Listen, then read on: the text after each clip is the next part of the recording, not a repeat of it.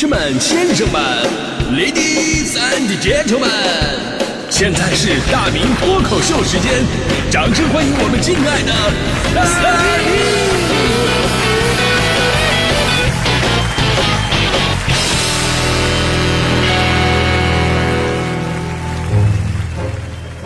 好，欢迎各位来到今天的大明脱口秀，我是大明。夏天来了，该吃雪糕了啊！吃雪糕真的是我们童年最美丽的回忆啊！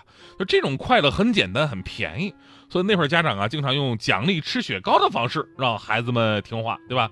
呃，那会儿经常听到的那种勾引式的教育方式就是听话啊，听话，一会儿给你买雪糕吃啊！啊，真的这招屡试不爽，这个方式一直可以使用到这个孩子小学毕业，你知道吗？哎呀，但是现在肯定不行，现在孩子太贱了。现在你跟孩子说啊，好好写作业，写好了妈给你买雪糕，呃，人家不带搭理你的，你除非你加一句王一博同款啊。所以你说这事儿算好事还是坏事呢？就不管怎么样吧，就是我们那会儿为什么对雪糕那么的痴迷呢？就是因为我们的快乐，就是来自于生活的这些简单的小确幸，没有那么多复杂的东西，很容易满足。哪怕我上中学的时候啊，对这个雪糕仍然非常痴迷。当时我还记得跟前后桌的兄弟们一起商量，打算在学校我们做点小生意、小买卖啊，挣点零花钱。最后拍板决定，咱们卖雪糕吧，大家伙都喜欢嘛。于是夏天来了，我们就三四个人嘛，凑了三十块钱。那时候都不富裕，还硬凑出来的。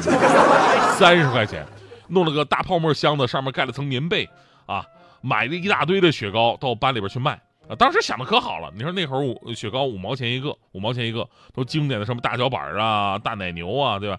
拿到班里边，我们每个也不加价太多，就加价两毛钱，六十根雪糕，那就是能赚十二块钱的，那出去撸顿串是没问题的。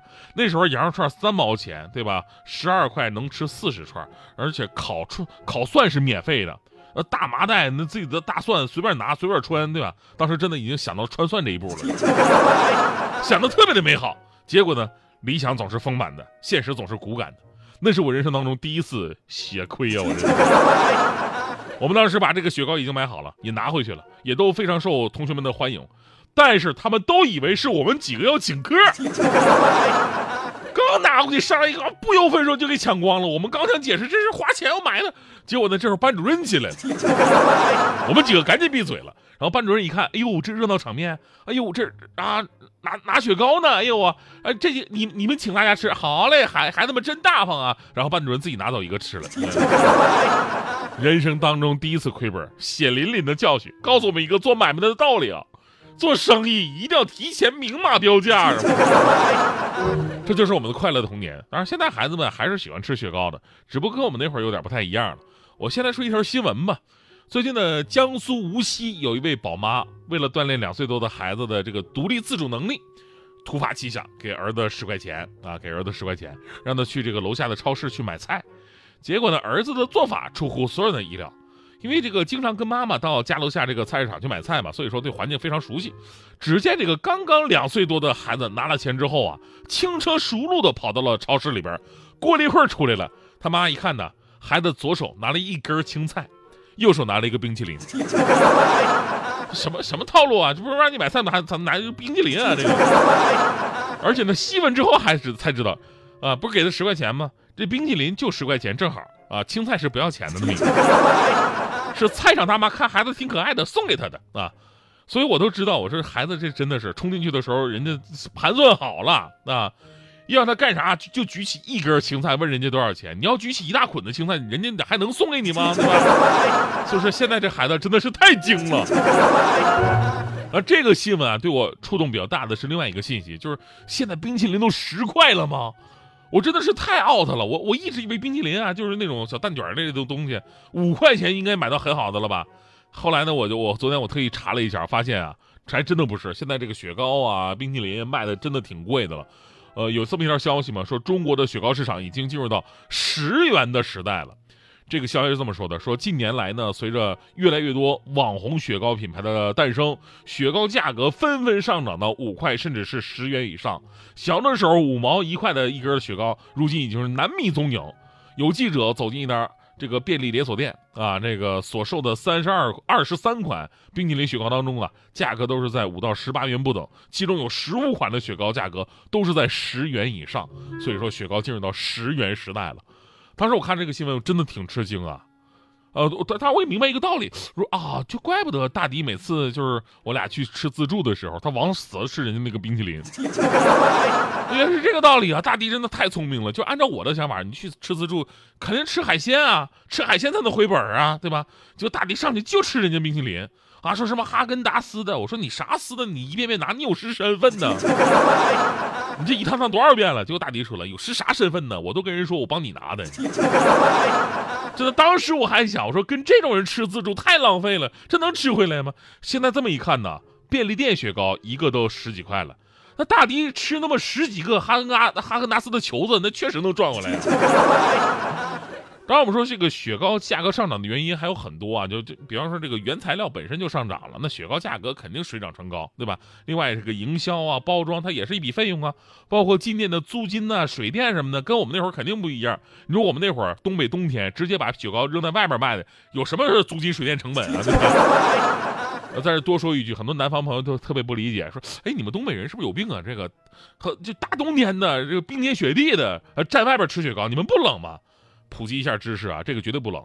你想想东北冬天屋外面零下二三十度，对吧？嗯，空气都是凝固的，那跟吃雪糕有什么区别？怕了我们还不喘气儿了吗？啊，所以说回价格，这些年价格上涨我也是可以理解的。但是如果说品牌溢价，那这个我真的有点接受不了了。我特意去看了一下最近这些年流行的网红雪糕，再一次冲击了我的世界观。啊，有的很流行的那种啊，一根雪糕就卖到六七十块钱，还说什么限量款，不，这玩意儿就是个零食啊，结果活生生卖成了一个包。包的原材料可能相对来说有限啊，搞个限量也很正常。你个雪糕有什么可限量的呀？这种经营思路，说实话，放在我们那个年代绝对是死路一条，傻子才买贵的。但现在这招竟然非常好使，让我们大声的说，这是为什么呢？因为现在。呃，反正你们自己知道就行，我可不说啊。当然了，这个除了饥饿营销啊，还有很多是打出了文创特色。这种网红风的文创雪糕啊，几乎成了全国各大景区的标配了。你像这个武汉黄鹤楼的雪糕啊，咱们玉渊台樱花雪糕啊，乐山大佛灵宝塔雪糕啊，对吧？还有这个西湖梁祝传说雪糕啊，等等等等，好不好吃另说。等到了这个地方了，一定要买一根，然后举着拍照发朋友圈打卡，这是这个雪糕最大的功能。所以呢，动不动几十块钱也能接受，就当买纪念品了吗？其实这事儿我想想真的是这样，对吧？你要是说买到纪念品，最起码你买雪糕这个东西，是能确定它是本地做的，对不对？你要真的到那一个地方，然后买一个旅游纪念品，什么冰箱贴、小摆件什么的，那都有可能是义务的。嗯，除此之外呢，还有些挑战人生底线的网红款。什么芥末味的雪糕啊？刚才有朋友说的这个臭豆腐味的雪糕啊，老干妈风味雪糕啊，小龙虾雪糕啊，真的，小龙虾虾雪糕真的是太吓人了，就把外边舔化了以后，这里边赫然出现一只小龙虾。我不知道这个灵感是不是来源于你们家这个冰箱的冷冻层，反正你们开心就好。就如今的新一代的消费者呀，对价格确实不是那么敏感了，而且愿意更多超出常规商品的价格去体验更加新奇有趣的一些产品，所以这也就是为什么有那么多的奇葩雪糕的原因。不过最后我们还是要说呀，网红毕竟只是网红，它红得快，它消失的也快。呃，这点跟痛风很像，是吧？大部分的网红产品都难逃被淘汰的结局，所以真的要把品牌立住，赢得大家的口碑，你光靠营销的模式是不行的。归根到底还是你产品的质量。而对于雪糕来说呢，归根到底，只有大家喜欢吃，这才是王道。所以夏天来了嘛，希望这份最简单的快乐能一直陪伴我们。但最后要说一句啊，现在这人真的很矛盾啊，真的很矛盾。啊，开始什么养生啊，什么怎么的，恨不得吃一口雪糕，喝一口热水啊，连喝可乐都得放点姜片、枸杞什么。还说，哎呀，这个吃雪糕不能吃太多，这个热量高，会胖，不能吃。我的天哪，你说你们活的还有什么意思啊？在这里跟大伙儿真的科普一下啊，雪糕，雪糕，你说那么凉的东西，它怎么可能有热量？有热量的话，雪糕不就化了吗？哎，所以呢。吃冰淇淋呐，雪糕什么的，你放心吃吧，它肯定不会胖的啊！我我我就是这么骗自己的。在教室门口的小角落，偷偷看着你可爱的笑容，你就像天上的云朵，我好想变成彩虹。水的香味飘在空气中，你嘴角的奶油看得我好心动。我和你的默契有种节奏，牵着我的心跳跟你走。就这样牵着你一直走，就没有情绪喜欢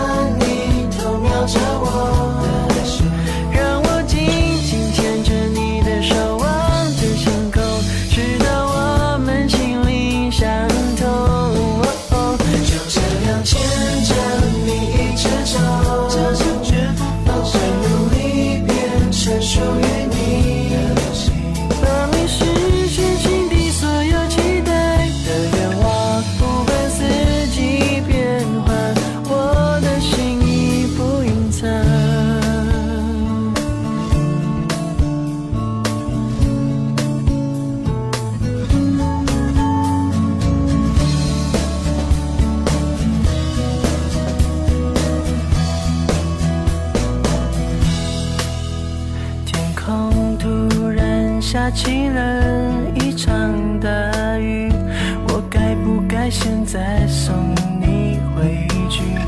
不想打断你给的甜蜜，干脆就让我陪你淋雨。橘子汽水的香味飘在空气中，